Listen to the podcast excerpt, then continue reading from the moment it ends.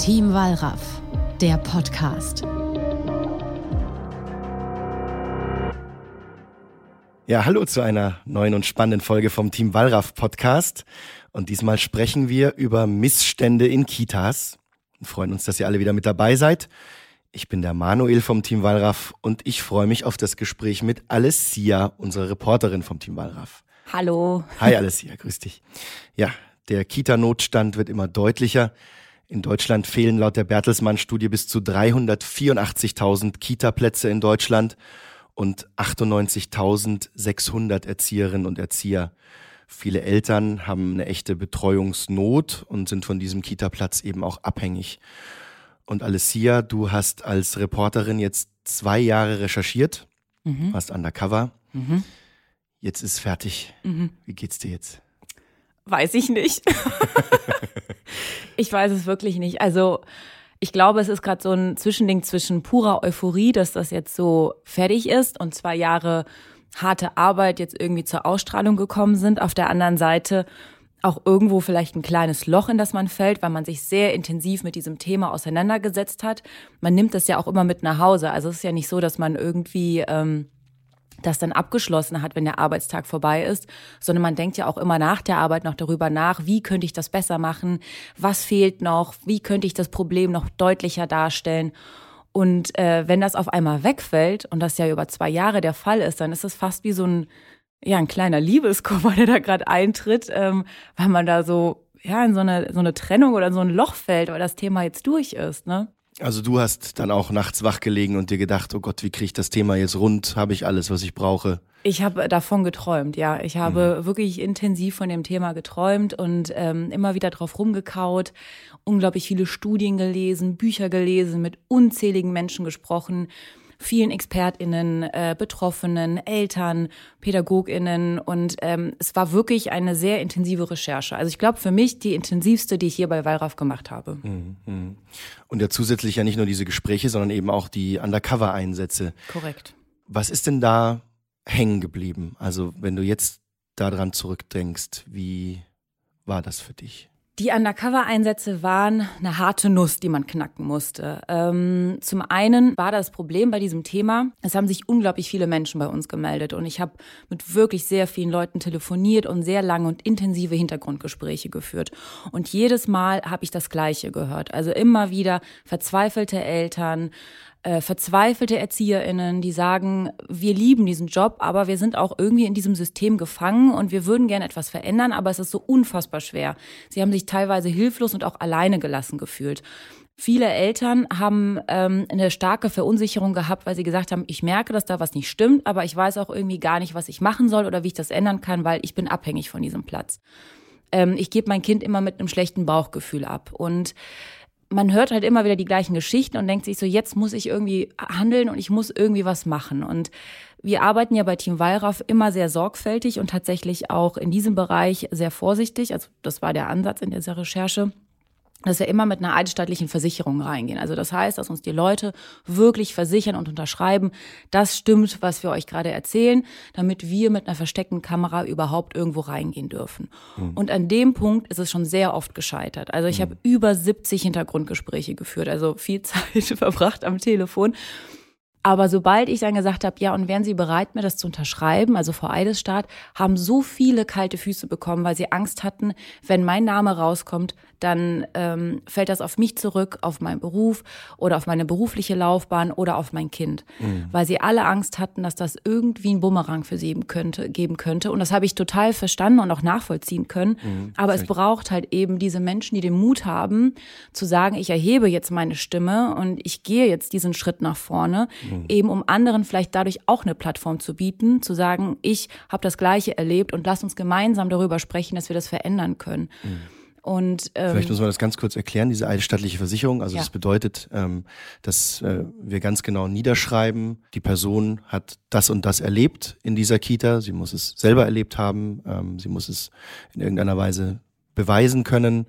Und ähm, da steht dann eben auch oben drüber, ich ähm, bestätige zur Vorlage vor Gericht an Eides statt. Also es ist halt dann so ein offizielles Dokument, mhm. was natürlich äh, den einen oder anderen dann einschüchtern kann und die ein oder andere ähm, wenn das dann da wirklich liegt und man sich denkt, okay, was passiert dann damit? Genau, also ich glaube nicht, dass da irgendjemand das nicht unterschrieben hat, weil er Angst hatte, dass das irgendwie ähm, falsch ist, was er, er oder sie sagt. Ganz im Gegenteil.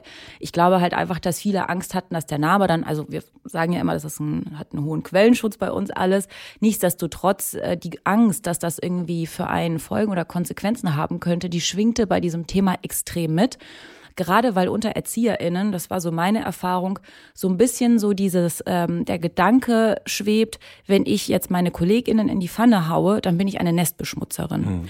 Und das war so dieses Überthema, was ich immer wieder gehört habe, dass man Angst hatte, dass man nicht mehr weitere An An Einstellungen oder Anstellungen ähm, kriegen könnte. Mhm. Eben weil man da irgendwie vielleicht jemanden in den Rücken gefallen ist oder jemanden verraten hat, weil man sich hingestellt hat und gesagt hat, so geht das nicht und wir müssen was ändern. Und bei Eltern die ganz große Sorge, dass das auf das Kind irgendwie zurückfällt. Sollte das irgendwie rauskommen, auch wenn das natürlich bei uns nicht der Fall ist. Wir schützen mhm. unsere InformantInnen.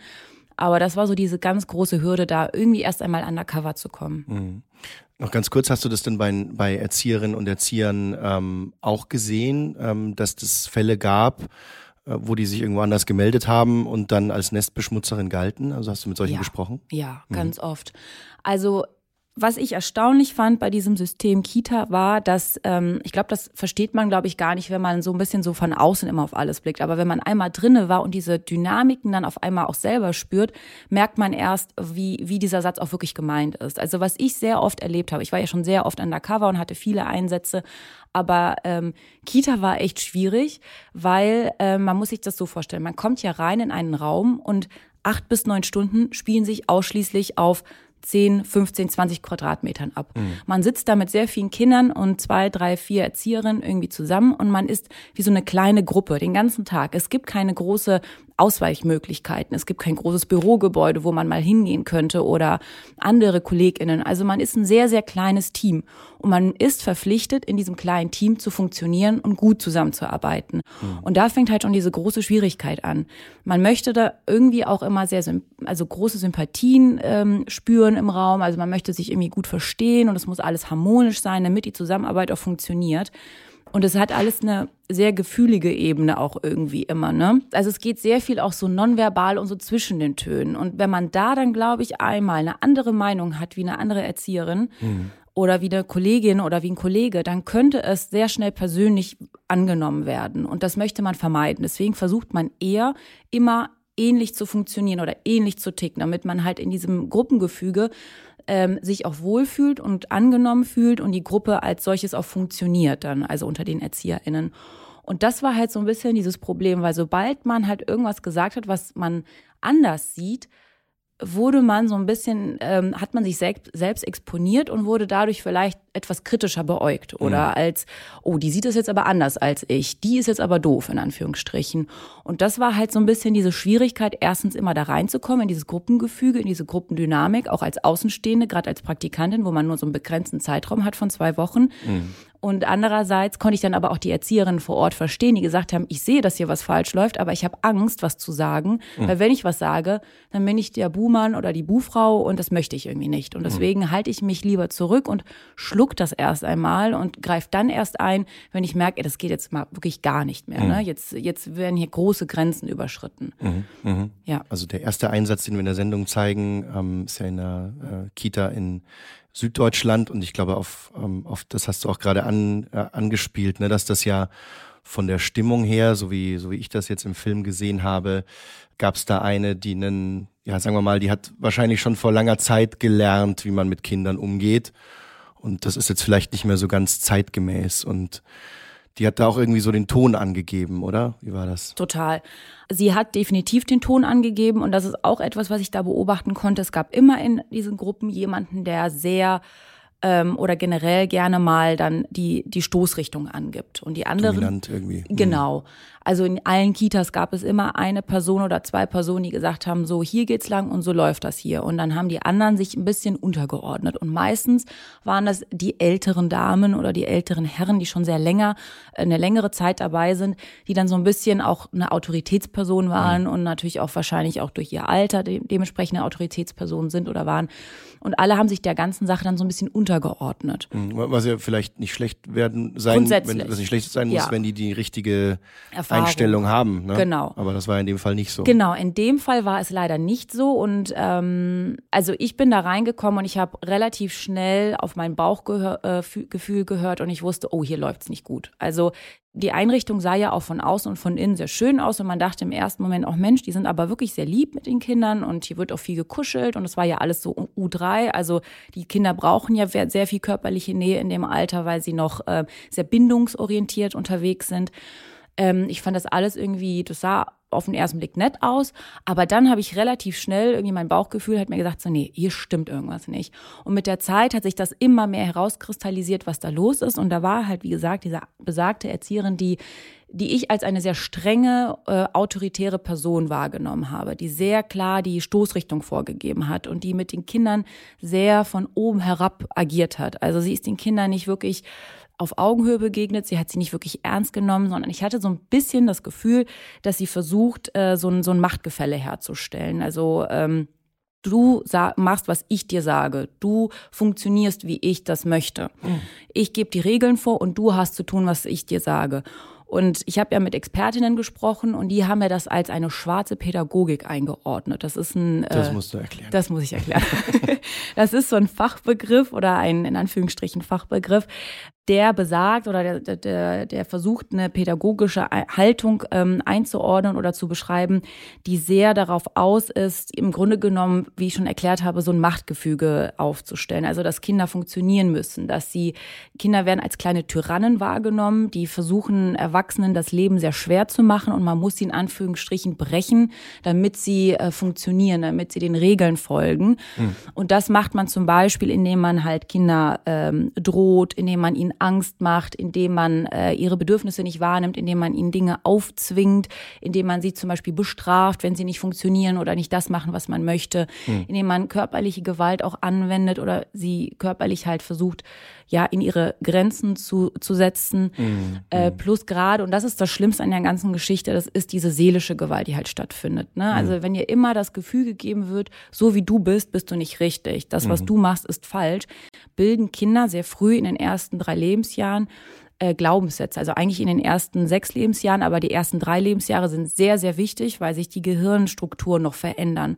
Und wenn einem Kind immer suggeriert wird, so wie du bist, bist du nicht richtig, ich will, dass du so bist, dann entstehen Glaubensmuster und diese Glaubenssätze prägen extrem den Selbstwert. Und wenn Kinder mhm. so früh äh, lernen, ich bin nicht richtig, ich bin nicht gut genug, ich bin falsch, mhm. prägt das den Selbstwert. Und das hat fatale Folgen fürs spätere Leben. Mhm.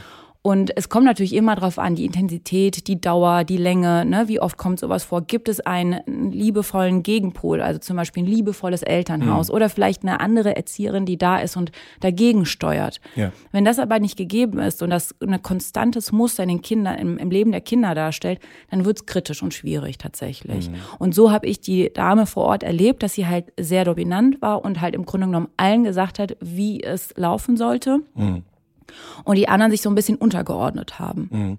Gib mal ein Beispiel, damit man es nochmal konkreter haben kann. Ich stelle mir das so vor, ne, diese althergebrachte Erziehung, sowas wie die Kinder weinen lassen, die müssen sich auch mal selber beruhigen. Und man muss ja immer sagen, wir sprechen von Kindern im Alter bis zu drei Jahren. Ne? Also sie sind alle jünger als drei Jahre. Das ist ja auch nochmal ganz wichtig.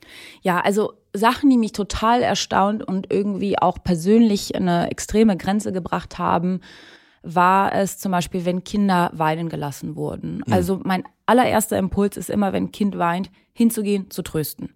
Das mache ich auch bei einer besten Freundin von mir oder von einer guten Freundin. Also man lässt einen Menschen, der vor einem weint, irgendwie nicht allein im Stich, sondern man geht mhm. hin und hat den Impuls, die Person in den Arm zu nehmen, zu fragen, hey, ist alles gut?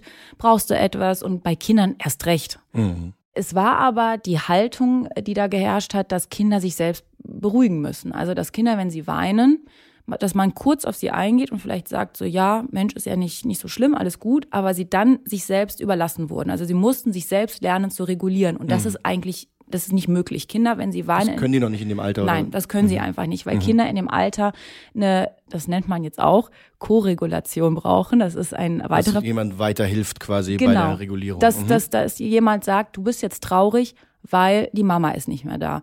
Du bist jetzt traurig, weil ich weiß, du würdest jetzt gerne spielen, aber das Spielzeug ist jetzt weggenommen. Komm, wir machen was anderes. Also, dass man Kinder liebevoll an die Hand nimmt und ihnen erklärt, warum sie das jetzt fühlen, was sie fühlen. Weil Kinder das noch gar nicht verstehen in dem Alter. Kinder lernen erst mit zwei Jahren, dass sie überhaupt ein, dass sie ein Mensch sind. Vorher sind sie, also irgendwas in ihrem ein, Kopf. Ein Baby. Ja. Und äh, erst mit zwei Jahren verstehen sie, ah, ich bin ja ein Mensch und ich habe einen Namen und ich bin ein Individuum und das alles. Ja, dass sie auch, sich quasi selber als genau, Person wahrnehmen dann. Genau, erst. das mhm. fängt halt erst mit zwei Jahren an. Und in dem Alter muss man die Kinder also sehr stark an die Hand nehmen und sagen, du bist traurig, eben weil. Und Kinder in dem Alter weinen zu lassen, das äh, führt bei denen am Ende zu einer extremen Übererregung, zu einem sehr, sehr hohen Stresslevel. Mhm. Und das ist fatal und das ist auch schädlich, auch gerade fürs Gehirn. Deswegen hat mich das sehr gewundert, dass gerade in solchen Momenten die ErzieherInnen nicht eingegriffen haben, weil das müssten sie eigentlich wissen, finde ich persönlich. Also mhm. das ist ja etwas, was man als Pädagogin oder als Pädagoge dann halt auch wissen müsste, dass man den Kindern jetzt liebevoll begegnet und sie in den Arm nimmt. Unabhängig davon finde ich, ist es auch ein rein menschlicher Impuls, ein Menschen, der gerade traurig ist, aus welchen Gründen auch immer, mhm. wenn sie auch für einen selbst total banal und fatal, also wirklich banal sind, trotzdem in den Arm zu nehmen und zu trösten. Und lag das an der Überforderung also waren da äh, äh, zu viele Kinder auf zu wenig Erzieherinnen und Erzieher oder war das einfach die Richtung, in die diese Kita und besonders diese, diese ältere Erzieherin gehen wollten? Wie, ist, wie war da dein Eindruck? Ich glaube, dass es äh, zum einen ein Haltungsproblem ist, also mhm. dass das wirklich so eine Einstellungssache war, dass man äh, versucht hat, irgendwie durch diese, das war ja in dem Moment auch eine Form der, der, der Machtausübung. Ne? Also mhm. ich verstehe, dir geht's nicht gut, aber ich helfe dir nicht und du musst jetzt einmal selber schauen, wie du zurechtkommst. Also das ist eine Form von Haltung Haltung ist. Ich glaube aber auch, dass man äh, manchmal vielleicht auch an seine Grenzen kommt, wenn zum Beispiel ein Kind immer wieder weint mm. und man versucht es immer wieder zu trösten mm. und macht und tut und es tut sich irgendwie relativ wenig oder es ist sehr schwierig. Mm. Dass man dann vielleicht irgendwie auch mal hilflos ist und nicht weiß, wie man, wie man weiterkommt oder wie, wie man diese Situation jetzt lösen könnte.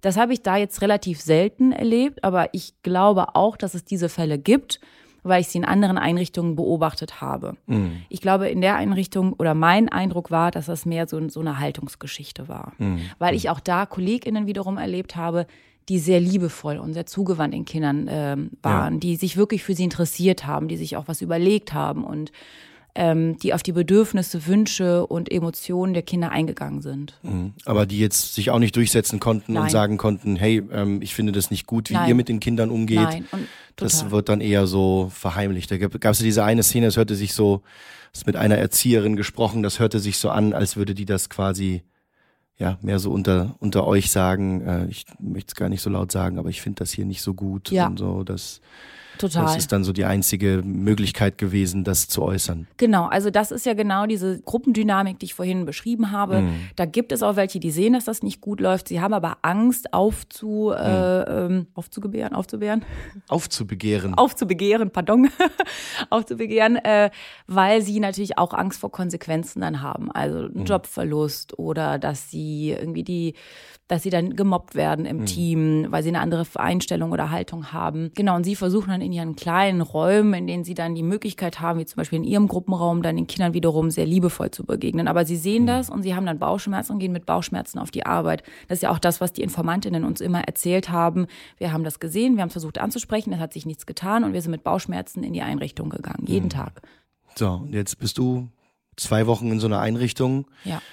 Gehst dann raus natürlich auch mit Bauchschmerzen. Was kannst du dann tun als, als Reporterin im, im Nachhinein, um da noch dran zu bleiben? Ja, erst einmal natürlich einen Film machen, mhm. der das aufzeigt. Ja. Ähm, das war auch immer so das, was ich mir immer gedacht habe in den Situationen, wo ich vielleicht auch unzufrieden mit, mit meinem, mit meiner Performance in Anführungsstrichen war, als ich gedacht habe, Mensch, hättest du was machen sollen, hättest du was sagen sollen. Hm. Das sind ja alles so Fragen, die, die schwirren einem noch mit im Kopf. Also unabhängig von der Tatsache, dass man dann immer denkt, als Journalistin denkt, und dann noch als in Anführungsstrichen Erzieherin, also Praktikantin in dem mhm. Fall mitdenkt, man hat ja auch immer noch so eine moralische Ebene, die auch noch mit dabei ist. Ne? Und ähm, das dann immer so ein bisschen, oder das schlechte Gewissen einfach, das dann auszuschalten oder sich zu sagen, ja, wie gehe ich jetzt damit um? war immer für mich äh, eine Option zu sagen, du wirst daraus einen Film machen und dann wirst du damit sensibilisieren und du wirst äh, aufzeigen, was nicht gut läuft, in der Hoffnung, dass sich was verändert. Und natürlich, was wir ja auch machen, wir gehen oder wir treten ähm, oder sind mit den Aufsichtsbehörden in Kontakt getreten und haben natürlich das auch gemeldet und arbeiten diese Fälle auf, mhm. dass wir wirklich sagen können, da wird sich was ändern und wir werden auch unser Auge drauf halten. Wir werden da immer wieder nachfragen, wie da der Stand der Dinge ist. Gab es eine Begehung? Gab es eine Veränderung? Dass man da halt auch weiß, man hat irgendwie etwas verändert und es, es hat sich zu einem besseren gewendet, gewandt. Mhm. Ja. Mhm. Zweite Einrichtung war ja dann eine, wo man denken könnte, äh, alles super. Der äh, Kita-Platz kostet äh, Ganztagesplatz über 1000 Euro. Helle Einrichtung, alles schön, alles super. Äh, Kollegin war ja sogar drin, hat sich nochmal beraten lassen, hörte sich super an. Dein Eindruck war dann anderer. Genau auch da, der erste Eindruck war natürlich von außen total schön und ich dachte mir auch, Mensch, also hier würde ich auch mein Kind abgeben, hm. wenn ich eins hätte. Ähm, dann war ich zwei, drei Tage drinne und dann hat sich das Blatt radikal gewendet. Also die ErzieherInnen da vor Ort, da war auch wieder diese sehr starke Gruppendynamik und dann gab es so paar KollegInnen, die sehr unter sich waren und ähm, die auch sehr stark den Ton angegeben haben. Und da habe ich auch gemerkt, da muss ich auch aufpassen, wie ich hier auftrete wenn ich da jetzt zu kritisch bin oder Dinge anmerke, dann ähm, falle ich raus und kriege vielleicht Dinge nicht mit, die wichtig wären. Ähm, ja, und was mich da halt äh, ein bisschen erschüttert hat, ist, ähm, wie schnell Menschen ein Label bekommen. Da gab es ja die kleine Mira. Mhm, so haben wir sie genannt, genau. Genau, die, die haben wir ja im Film immer wieder gehabt und gezeigt. Sie hat sich ja unfassbar schwer getan, weil sie aus dem Ausland kam und äh, die Sprache nicht verstand.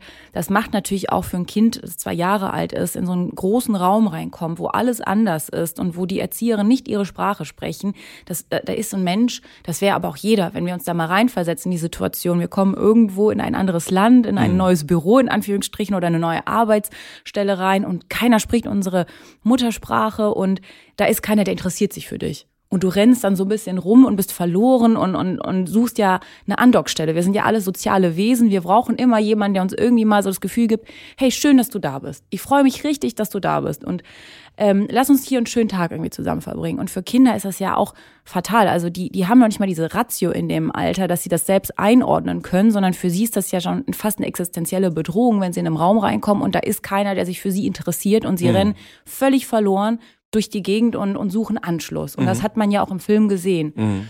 Sie hat dann ihrer Traurigkeit oder ihrer, ihrer, ihrem Gefühl des, des Verlorenseins ähm, Ausdruck verschafft, indem sie geweint hat, indem mhm. sie dann halt ihre, ihre Emotionen rausgelassen hat.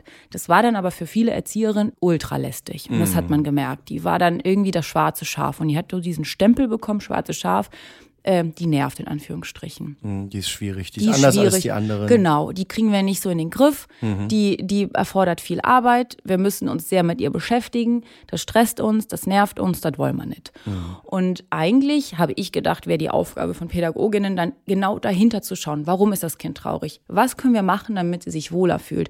Wie können wir auf ihre Bedürfnisse eingehen, damit sie halt irgendwie zu einem gesunden Menschen heranwächst, also mit einem gesunden Selbstwert oder mhm. mit einer gesunden Psyche, wie begleite ich das Kind in, in seiner Entwicklung, was braucht es, dass mhm. man da darauf eingeht.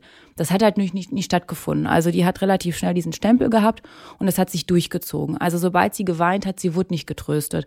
Sie wurde nicht wirklich in den Arm genommen.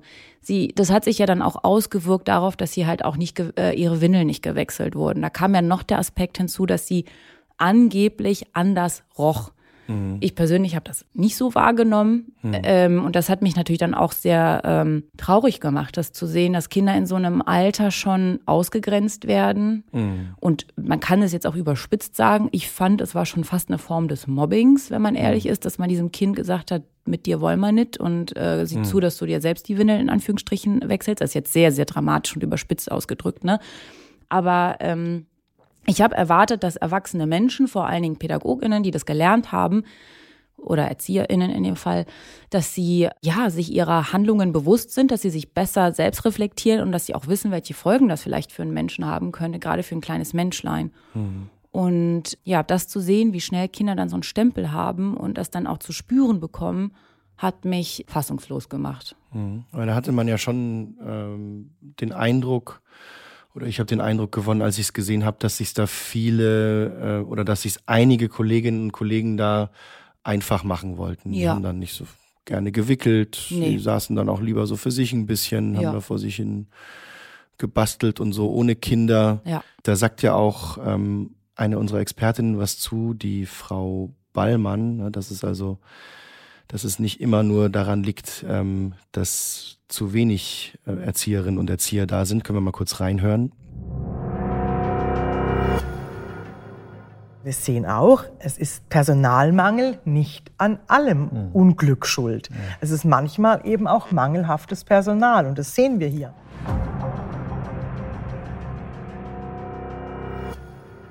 Genau, mangelhaftes Personal, also in dem Sinne, dass die nicht so richtig Bock auf ihren Job zu haben schienen. Wie hast du das empfunden da und was konntest du dagegen tun?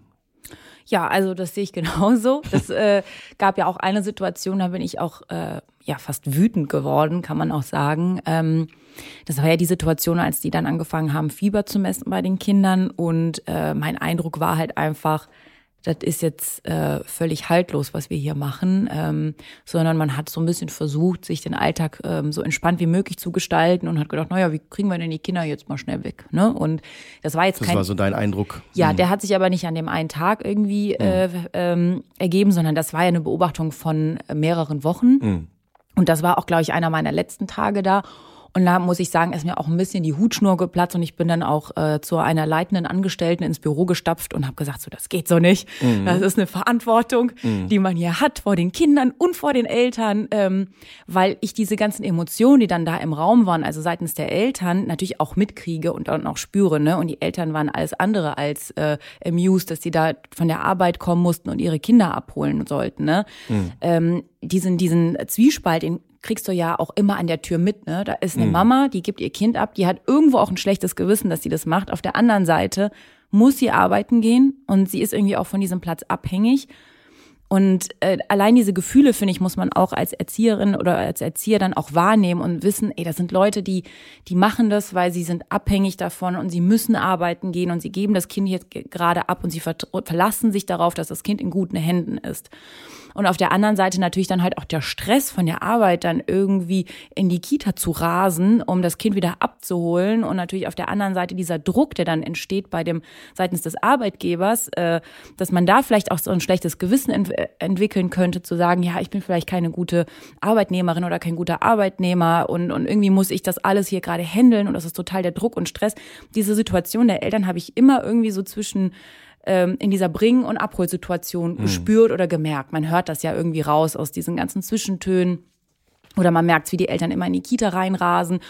Und vor dem Hintergrund fand ich dann diese Aktion mit diesem Fiebermessen irgendwie absolut ähm, unangebracht. Mhm. Vor allem. Also, da wurden dann auch äh, Kinder nach Hause geschickt oder also die Eltern mussten die Kinder abholen, obwohl jetzt gar nicht so ganz klar war, äh, genau. ob die jetzt wirklich Fieber hatten genau. oder nicht. Ja weil das Fieberthermometer überall an der Stirn angelegt wurde. Genau. Und manchmal zeigte es Fieber, manchmal nicht. Und genau. die Erzieherinnen haben sich dann den Wert rausgesucht, der, der gepasst hat. Gepasst hat, ja. Und dann haben sie nochmal zwei Eltern angerufen und insgesamt, glaube ich, drei Kinder haben sie an dem Tag nach Hause geschickt. Genau, ne? es waren insgesamt drei Kinder. Mhm. Ähm, und ich habe halt auch immer wieder beobachtet, dass auch Kinder, die viel weinen oder äh, ein bisschen anstrengender waren, in Anführungsstrichen, da wurden auch immer Gründe gesucht, dass die früher nach Hause gehen. Mhm. Also es gab jetzt auch noch ein Kind, das haben wir nicht im Film, ähm, nicht in den Film reingeschnitten, aber ähm, sie hat auch, also es war ein kleines Mädchen, sie hat unfassbar viel geweint, weil die Eingewöhnung äh, unglaublich schlecht gelaufen ist. Okay.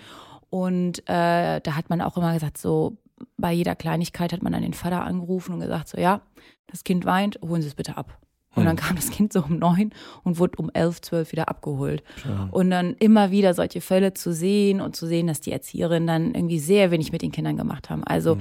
da wurde ja gar keine Beschäftigung äh, äh, den Kindern angeboten. Die haben, wenn sie gebastelt haben, haben die Erzieherinnen gebastelt mhm. und haben das dann mit den Namen der Kindern beschriftet und irgendwo an die Wand ge gehängt, damit die Eltern denken, oh, das ist aber schön, mein Kind hat heute ein lustiges äh, Osterei bemalt. Dabei mhm. hat es die Erzieherin gemacht. Mhm. Äh, mit den Kindern Kindern gab es keine Morgenrituale. Also normalerweise ist ja üblich, dass man so einen kleinen Stuhlkreis macht, dass mhm. man sich hinsetzt, dass man erstmal singt, singt mhm. in die Hände klatscht und den Kindern so ein bisschen erklärt, wir haben jetzt die und die Jahreszeit, dass die so ein bisschen was mitbekommen und lernen. Hat da gar nicht stattgefunden. Mhm.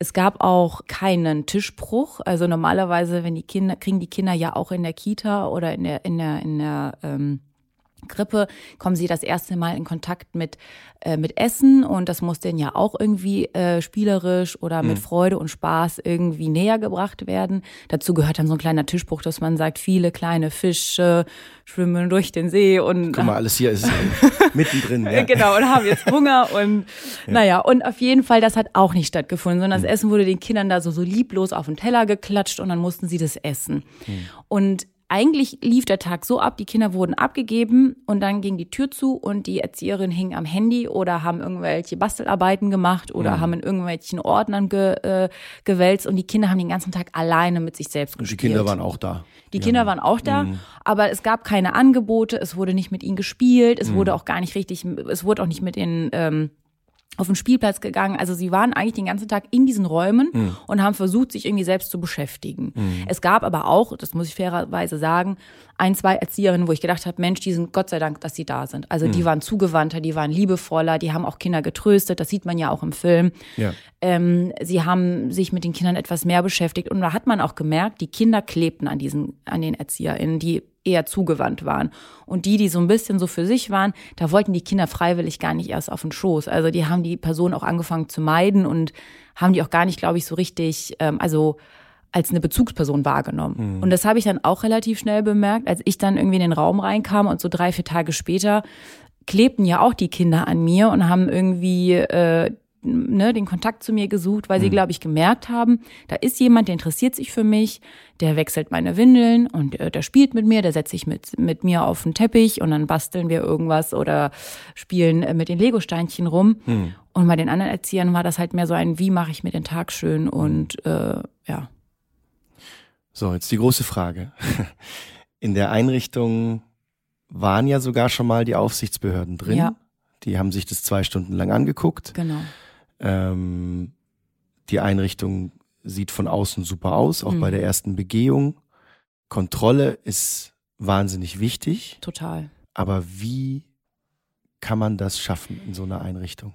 Ja, das ist eine gute Frage. Hm.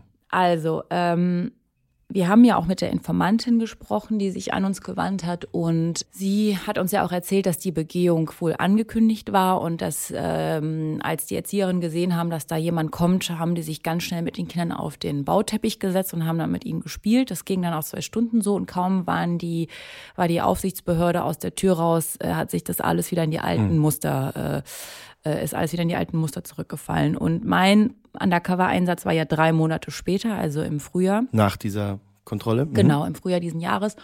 Und ich habe natürlich auch genau das Gleiche wieder beobachtet und gesehen, was auch uns die Informantin dann ähm, geschrieben hat. Also ich hatte den Eindruck, dass diese Kontrolle nicht gefruchtet hat. Mhm. Und ich glaube, wenn man äh, möchte, dass das funktioniert, ähm, muss man tatsächlich als Leitung irgendwie klarere Regeln und Strukturen schaffen. Mhm. Also ich finde oder mein Eindruck ist, die Leitung ist unfassbar bemüht. Die haben ganz viele tolle Ideen und Ansätze, aber sie sind so ein bisschen an den ErzieherInnen gescheitert. Das wurde mir ja auch so bestätigt, dass man so ein bisschen die Wahl hat. Das ist jetzt ein sehr starker und drastischer Ausdruck, aber zwischen Pest und Cholera. Man entscheidet sich dann irgendwie für jemanden, der dann halbwegs den Job macht, weil es gibt halt einen riesigen Personalmangel. Mhm. Ja, haben und, wir gesagt. Genau. Und es ist aber, man muss aber den Betrieb am Laufen halten. Ich glaube, dass es klare Regeln geben muss in der Einrichtung. Also zum Beispiel wäre jetzt ein Gewaltschutzkonzept ein, ein ganz guter Ansatz, dass man das klar definiert. Was darf man in der Einrichtung, was darf man nicht in der Einrichtung. Mhm. Das also das ist dann ein äh, Blatt, auf das man sich verständigt. Da steht drauf, wir wollen mit den Kindern liebevoll umgehen, wir wollen sie nicht weinen lassen, wir wollen sie nicht am Arm ziehen, wir wollen, oder was, was kann das? Also stark runtergebrochen, ja. ja. Aber das ist natürlich auch etwas. So, dass ich es verstehe. Genau, genau. Ja. Also ein Gewaltschutzkonzept stark runtergebrochen ist natürlich dann irgendwie ein ausgearbeitetes Konzept, was dann halt für alle klar äh, gilt und vielleicht auch am besten ausgedruckt irgendwo hängt, mhm. dass sich jeder Erzieher und jede Erzieherin daran halten kann. Und dann gibt es so eine Art Ampelsystem. Das machen wir, das machen wir nicht in der Einrichtung. Mhm. Und wenn sowas passiert, was wir nicht möchten, wie verhalten wir uns dann? Was ist der Verhaltenskodex? Wie mhm. gehen wir dann um? Ähm, also, dass es da auch eine klare, so eine klare Abstufung gibt. So, dann suche ich das Gespräch mit der Kollegin oder mit dem Kollegen. Mhm. Und wenn das nicht fruchtet, gehe ich zur Leitung. Und wenn mhm. das nicht fruchtet, geht die Leitung an die jeweilige Aufsichtsbehörde, mhm. ähm, etc. pp.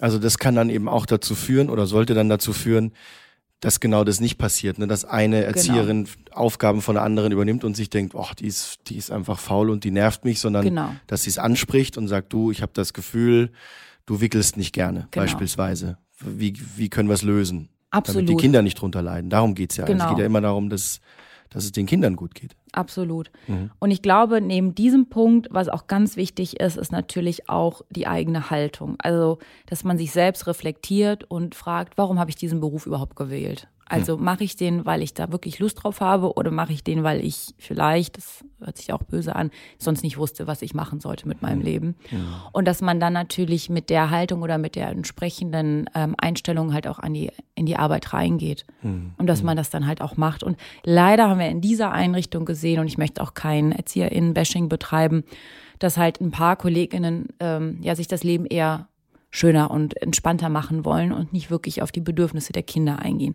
Das heißt nicht, dass es auch, ähm, dass es immer so läuft. Es gibt bestimmt, und da bin ich mir auch sehr sicher, weil ich auch viele gesehen habe, die ihren Job sehr gerne machen und ihn wirklich gut machen. Mhm. Aber es ist halt das Traurige an der Geschichte, sobald es halt einmal diese Dynamik hat in dieser Gruppe, geben gerade die dann sehr stark auf den Ton an und die Guten ordnen sich dann sehr, leider unter oder verlassen die Einrichtung, wenn sie immer wieder dagegen ankämpfen und versuchen, mhm. was zu verändern und merken, sie stößen da irgendwie gegen Mauern. Mhm. Und deswegen ist es auch sehr wichtig, dass die Leitung, finde ich, und das hat man ja auch leider oft, dass gerade die Leute, die Dinge anmerken, dann eher gehen oder gegangen werden, dass die Leitung das schneller erkennen und sagen, wir schaffen hier die Strukturen, dass gerade die Leute, die gute Einwände haben, bleiben mhm. und die Leute, die dann eher in Anführungsstrichen es sich leichter machen, mhm. dass man denen eher äh, den Weg nach draußen geleiten könnte. Mhm. Jetzt hast du es ja am Anfang schon gesagt oder zumindest ein bisschen angedeutet, das ist ja auch ein wahnsinnig anstrengender Job. Ne? Man hat es ähm, mit, mit kleinen Kindern zu tun. Es ist, es ist laut, es spielt sich auf engen Räumen ab. Ähm, also wirklich ähm, mein Respekt vor, vor allen Erzieherinnen und Erziehern, die das machen können. Ich bin schon mit einem Kind manchmal vollkommen äh, überfordert und äh, großer Respekt, dass du das so lange gemacht hast in so vielen verschiedenen Einrichtungen. Ähm, worauf wollte ich hinaus? Ich wollte sagen, dass es ähm, ja dann teilweise auch Kinder gibt, die nochmal wirklich auch anstrengender sind als mhm. andere. Ne? Also Absolut, ja. äh, nennt man dann Integrationskinder, das sind dann Kinder mit äh, einer, einer Behinderung, einer Lernschwäche, ähm, also um die man sich nochmal mehr kümmern muss. Vielleicht kann man es ja so zusammenfassen. Mhm. Und ähm, auch da gab es eine Einrichtung, in der du warst. Und ja. Ähm, ja, was war da dein Eindruck? Wie, äh, wie geht solchen Kindern, die eigentlich nochmal mehr Aufmerksamkeit brauchen? Ja, also das ist ja ein Einsatz, da bin ich ja auch an meine persönlichen Grenzen gestoßen. Hm. Ich habe ja einige gemacht und ähm, hatte immer das Gefühl, dass ich mit allen Kindern irgendwie relativ schnell eine Ebene finde. Dass äh, das funktioniert und ich habe da auch nie irgendwie jemanden angeschrien oder sonst irgendwas. Das hat wirklich immer funktioniert mit einem mit einer einfachen Bitte, lass uns doch jetzt mal zusammen aufräumen. Und dann hat es auch irgendwie geklappt. Und in dem Kindergarten hatte ich dann halt Integrationskinder, mhm. die ich auch mitbetreut habe. Und da bin ich an meine Grenzen gestoßen, weil ich das Gefühl hatte, nicht bei allen, das wäre jetzt auch vollkommen falsch, dass man manchmal, wenn man sagt, lass uns das bitte nicht machen, dass es nicht so wirklich wahrgenommen wird. Und Bei den Kindern? Ja. Also, dass, man, dass die Kinder genau. das nicht verstanden haben. Genau, dass mhm. man das, dass die das nicht verstanden haben. Und dann kommt man an so einen Punkt, dass man sich fragt, ich dann, ich habe mich hilflos gefühlt in dem mhm. Moment, weil ich wusste, ich muss das jetzt irgendwie stoppen, ich muss da jetzt irgendwie dazwischen gehen. Es gab ja diese zwei Situationen, die sind ja auch im Film.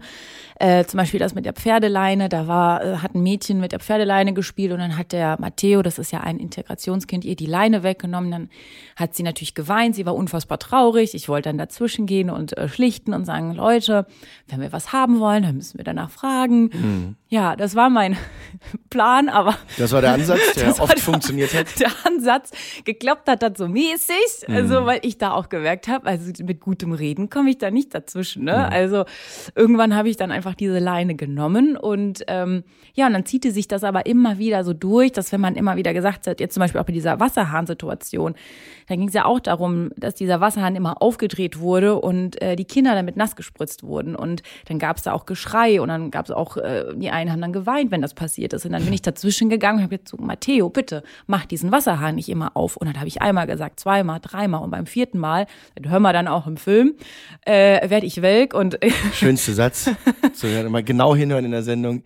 Jetzt werde ich welk. Genau. Habe ich so noch nie gehört, haben wir aber jetzt äh, integriert im Team. Wir werden welk. Genau. Ja. Und da bin ich auch an meine Grenzen gekommen und da bin ich auch lauter geworden. Ne? Mhm instant, in dem Moment hatte ich ein schlechtes Gewissen, also ein mhm. schlechtes Gefühl, als ich lauter geworden bin und dachte mir, mein Gott, warum, warum bist du da aus der Haut gefahren? Das mhm. Kind kann, ja, kann doch gar nichts dafür und er versteht das wahrscheinlich auch gar nicht. Und da habe ich gemerkt, dass ich hilflos wurde und aus dieser Hilflosigkeit so eine ja, in eine, in eine übererregte Reaktion reingerutscht bin. Also mhm. dadurch halt lauter wurde und vehementer wurde nachdem ich darüber mal eine Nacht geschlafen habe, bin ich auch auf Matteo am nächsten Morgen zugegangen, habe gesagt, so, sorry, es tut mir leid, dass ich lauter geworden bin. Also ich habe mich bei ihm entschuldigt, mhm. weil ich ihm dadurch signalisieren wollte, ich habe äh, irgendwie in dem Moment nicht richtig gehandelt, aber ich verstehe das auch und ich wollte es dir gegenüber auch nochmal anbringen, dass er das auch wahrnimmt, dass ich ihn da so respektiere und wertschätze als mhm. Menschen. Mhm. Aber da bin ich unglaublich an meine Grenze gekommen. Und ich hatte auch das Gefühl, dass die ErzieherInnen, nicht alle, aber sehr viele, auch sehr überfordert waren mit der Situation. Also, dass man da manchmal nicht weiß, wie man den richtigen Anpack hat, weil diese.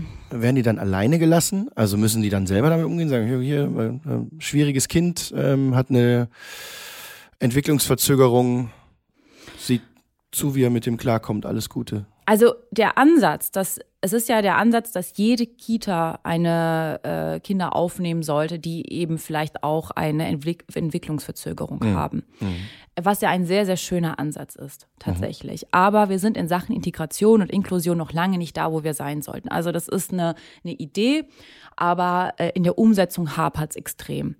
Und äh, die Kinder brauchen natürlich auch gesonderte Fördermaßnahmen, mhm. also Unterstützung zum Beispiel durch Heilpädagoginnen, äh, Logopädinnen oder Ergotherapeutinnen. In der Einrichtung habe ich gemerkt, dass ähm, leider sehr viele Ergotherapeutinnen, Logopädinnen und äh, Heilpädagoginnen krank waren oder mhm. gar nicht in die Einrichtung gekommen sind, so dass die Kinder natürlich nicht gefördert wurden. Also in deinem Einsatz hast du gesehen, da nur einmal war, glaube ich, die ähm, eine da, genau. Mhm und die ErzieherInnen gar nicht zum Teil wussten, wie sie mit den Kindern umgehen sollten. Und das ist natürlich halt so ein bisschen das Problem. Ich glaube, dass man immer noch früher gedacht hat oder denkt, die Kinder müssen von bestimmten Personen äh, irgendwie gefördert werden, zum Beispiel mhm. von HeilpädagogInnen. Mhm. Aber da wir ja sagen, in jeder Kita sollen alle Kinder unter einem Dach irgendwie gemeinsam gefördert werden, stellt man ja oder sagt man ja dadurch, dass die ähm, PädagogInnen alle darauf geschult sein müssten, gerade mit diesen Kindern umgehen zu können. Mhm. So, aber ich glaube, dass das einfach nicht der Fall ist, dass bei vielen da auch einfach noch Wissenslücken sind oder auch teilweise nicht die, die richtige Ausbildung ist und man gar nicht weiß, wie gehe ich damit um. Und das ist ja auch das nächste Problem. Es gibt ja sehr viele Ausbildungsmöglichkeiten und es gibt KinderpflegerInnen, es gibt ErzieherInnen und dass da halt auch unterschiedliche Wissensstände sind und dass man da nicht auf dem gleichen Level ist. Ne? Mhm. Plus mhm. der Tatsache, dass das dann noch das eigene Ich dann noch mit reinkommt. Ne? Also wie stressresistent bin ich? Bin ja. ich jemand, die dann trotzdem reflektiert handelt und ähm, irgendwie dem Kind auf Augenhöhe begegnet? Oder versuche ich Kontrolle in Anführungsstrichen zu behalten, indem ich dann lauter werde, indem ich dann starke Regeln durchsetzen will, indem ich autoritärer auftrete? Wo wir dann wieder dabei sind, dass das ja genau. schon bei den, bei, den, bei den Kindern eher Folgen hat. genau, also dass es ja für, für, alle Kinder nicht gut ist und wenn du dann aber ein Kind hast, was nochmal besondere Aufmerksamkeit braucht, dann kommt es wahrscheinlich gar nicht durch. Ne? Ja, also nur zur Einordnung, ja. Regeln sind wichtig und Strukturen mhm. auch. Kinder brauchen auch Regeln mhm. und mhm. Strukturen.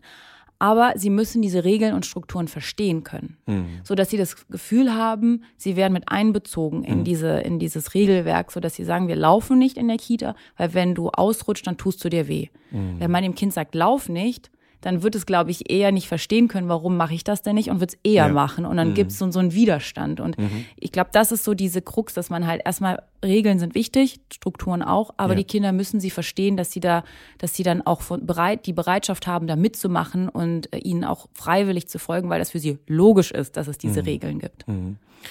Jetzt haben wir Gott sei Dank in äh, dieser Kita, in dieser E-Kita, in dieser Integrationskita auch nochmal ähm, auch gute Erzieherinnen und Erzieher gesehen.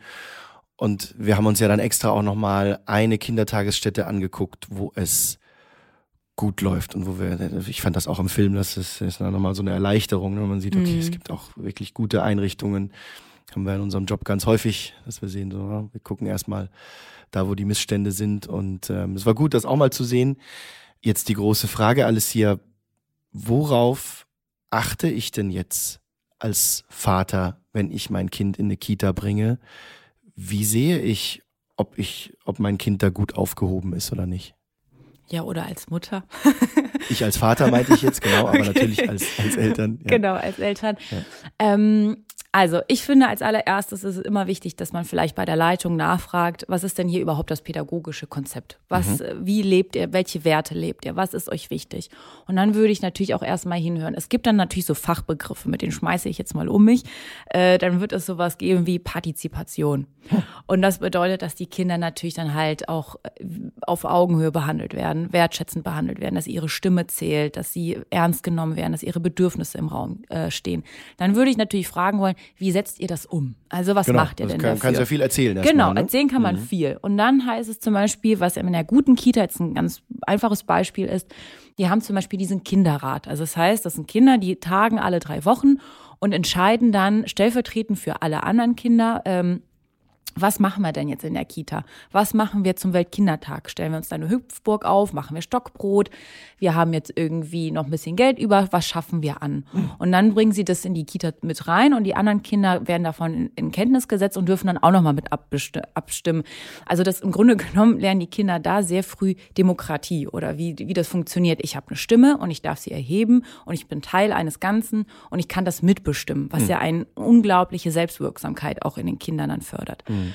Also ich würde nachfragen, gibt, welche Werte habt ihr oder was ist euer Konzept? Wie mhm. setzt ihr das um? Ja. Und da würde ich hinhören, dass die bedürfnisorientiert arbeiten, also dass die Kinder mit ihren Bedürfnissen im Mittelpunkt stehen. Mhm. Also nicht wie in der einen Kita, die wir gesehen haben, wo die Erzieherinnen am Handy hängen, dass die Bedürfnisse der Erzieherin im Mittelpunkt stehen. Ich hänge mhm. an meinem Handy und ich beschäftige mich mit mir selber und die Kinder sollen gucken, wo sie bleiben, sondern genau andersrum. Die Kinder stehen im Mittelpunkt, ihre Bedürfnisse stehen im, im Mittelpunkt, ihre Förderung steht im Mittelpunkt. Und die Erzieherinnen sind dazu da, liebevoll zu begleiten und zu, zu ähm, in die richtigen Bahnen zu lenken. Und das kann ich mir vielleicht sogar auch mal anschauen, oder? Genau. Wie das funktioniert, weil das ist ja immer das Schwierige. Das eine, was erzählt mir eine Erzieherin und äh, wie sieht's dann aus, ne? wie bei der genau. einen Kita, wenn die Tür zu ist. Ja, mhm. das ist das eine. Und was ich auch gehört habe in dieser ganzen Recherche, dass viele Eltern auch manchmal ein schlechtes Bauchgefühl haben. Mhm. Und da kann ich nur eins sagen, dann hört da bitte drauf. Also das sagt also sich immer so leicht. Veränderungen beim Kind genau. gibt, wenn die Eltern irgendwas feststellen. Ja, also wenn die Eltern was feststellen oder wenn sie schon ein komisches Gefühl die ganze Zeit haben, hinhören, unbedingt hinhören und sich fragen, warum ist das so? Vielleicht das Gespräch suchen, das Kind vielleicht zu, nachzufragen, gefällt es dir in der Kita, gehst du da gerne hin?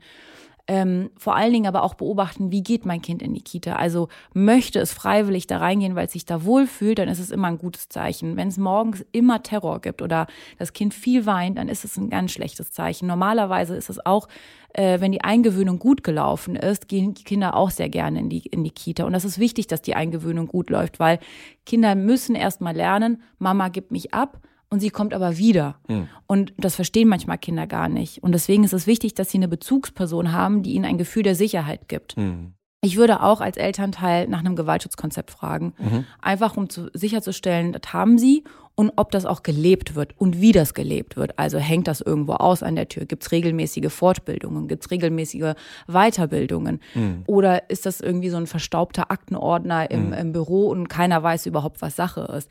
Viele Kitas sind noch gerade dabei, dieses Gewaltschutzkonzept auszuarbeiten. Mhm. Aber es ist, und das ist auch ein längerer Prozess, weil das beinhaltet auch eine Haltungsveränderung teilweise. Ne? Muss ja auch alle mit ins Boot holen. Genau, ne? du musst alle mit ins mhm. Boot holen. Auch die, die sagen, nee, ich möchte aber eher andere Regeln haben oder ich will will das anders handhaben, die müssen sich auch nochmal einstellen, nee, es läuft jetzt anders. Es gibt jetzt diese modernen wissenschaftlichen Ansätze, die besagen, so und so sollten wir uns den Kindern gegenüber verhalten, um sie richtig zu fördern und zu fordern.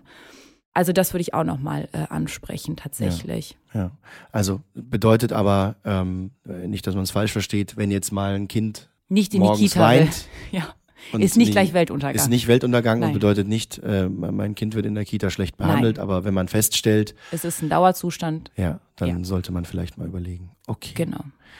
Alles hier. Vielen Dank, dass du dich zwei Jahre um dieses Thema gekümmert hast, dich da reingearbeitet ja. hast. Und ähm, ja, ähm, stellvertretend glaube ich auch vielen Dank ne, an alle Erzieherinnen und Erzieher, die diesen, die der, der überwiegende Teil der Erzieherinnen und Erzieher, die den Job ganz großartig ja. machen und den ganz toll machen. Danke für das Gespräch. Ja, danke dir. Ihr könnt euch die ganze Folge alle nochmal anschauen bei RTL Plus und unseren Podcast natürlich abonnieren. Danke, dass ihr zugehört habt. Dankeschön. Tschüss. Tschüss.